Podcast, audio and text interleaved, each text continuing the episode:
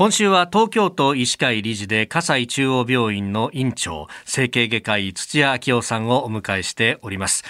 昨日からですね4日間にわたって、まあ、お医者さんの働き方改革という大きなテーマでお話を伺っていっております、まあ、その激務の実態についてなんですがうんそれこそ朝からね、えー、仕事に出てそのまま当直みたいな話とかもう聞いたりなんかするんですけど先生これ働きすぎになってしまう原因などなどっていうのは分析あるんですかね？あの慣習的に昔は、はい、例えば当直しても、うん、翌日普通に働いてましたよね。ああ普通に外来もやる？そうです。場合によってはそのまま手術するっていうこともありました。これね、まあ、そうすると志の部分とかっていうのが、まあ、あるところも影響するのかなと素人は思ったりしますがその辺っていうのはいかがですか？そうですね。やっぱりそのまあ、医師に限らずですね病院で働く人はやっぱり誰かのために働こうという意識が高いわけですね。自分を差し置いて誰かのために働く。でそうなると自分の時間を犠牲にして、えー、働くことを厭わない人たちが多いわけです。まあ、そういう自己犠牲の上に成り立って、えー、いるのが、まあ、これまでの医療だったそういうことですね。例えばアメリカの、まあ、有名な話なんですけど、はい、日本の医療はどうしてこんなにお金をかけないで、結果としてなんでこんなに長生きできるんだっていうことでヒラリー・クリントンが日本に見学に来た見に来た。見に来たけど、はい、結局医者が看護師がこんなに働いてるんだ。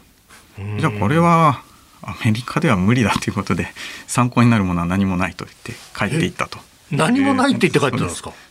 そう言って帰っていたというエピソードは、えー、よく聞きます。なるほど。それほど日本の医療関係者はよく働いていたということですね。はあまあってことはかなりそこに無理が荷重がかかっていると。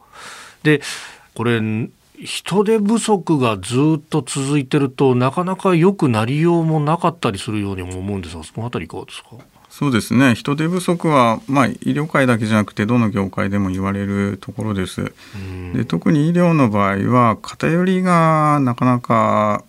うん、そうですね。それをならす仕組みがないいや少ないですよね。偏りっていうのはこれはあれですか？あの診療科による偏りとかそういうことですか？そうですね。例えばあの病院で小児科がすごく忙しいってなった場合にですね、はい、じゃあ他の診療科の先生が精神科の先生がじゃあお手伝いしますってできますか？って言ってもそれは無理ですしそれはね患者さん受ける側の患者さんもあの他の科の先生が見てくれますと言われてもいやそれだったら待ちますということになると思います。そういう診療科ごとの方よりも大きいと思います。まあそれもこれから少しずつ是正、えー、していこうという向きにはなってますけどそれをうんそれぞれの医者がですね何かをやるっていうのを、これを制限するのはまたそれも難しい問題はあります。これからに向けてもですね。うん。そうか。そこはこうそれこそこうお医者さんになる前の段階であったりとか学生時代とかにどこを志すかみたいなところってそれを強制して調整するわけにはいかないわけですもんね。そうですね。その自分が働きたい診療科っていうのはあるわけです。それをこう調整するのはすごく難しいです。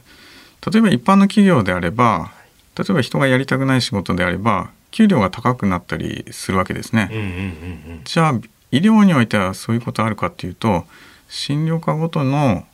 うんそういう給料の設定っていうのは実は他の業界よりもすごく少ないです。結局それも診療報酬の話になってくるから半ば公定価格になるってことですか？その影響はあると思います。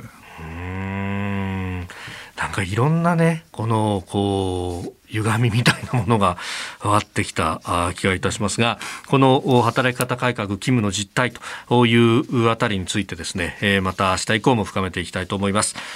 えー、葛西中央病院院長土屋明夫さんにお話を伺っております。先生明日もよろしくお願いします。はいありがとうございました。